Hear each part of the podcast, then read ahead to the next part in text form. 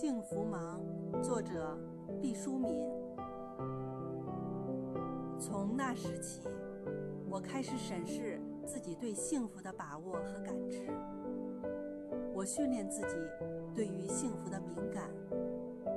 我像一个自幼被封闭在洞穴中的人，在七彩光下学着辨析青草和艳花，朗月和白云。我体会到了那些被黑暗囚禁的盲人手术后打开遮掩纱布的感觉，那份诧异和惊喜，那份东张西望的雀跃和喜极而泣的泪水，是多么自然而然。哲人说过，生活中缺少的不是美，而是发现美的目光。让我们模仿一下他的话：生活中也不缺少幸福，只是缺少发现幸福的眼光。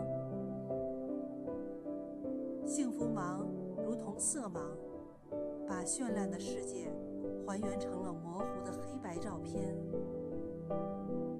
适量你幸福的瞳孔吧，你就会看到被潜藏、被遮掩。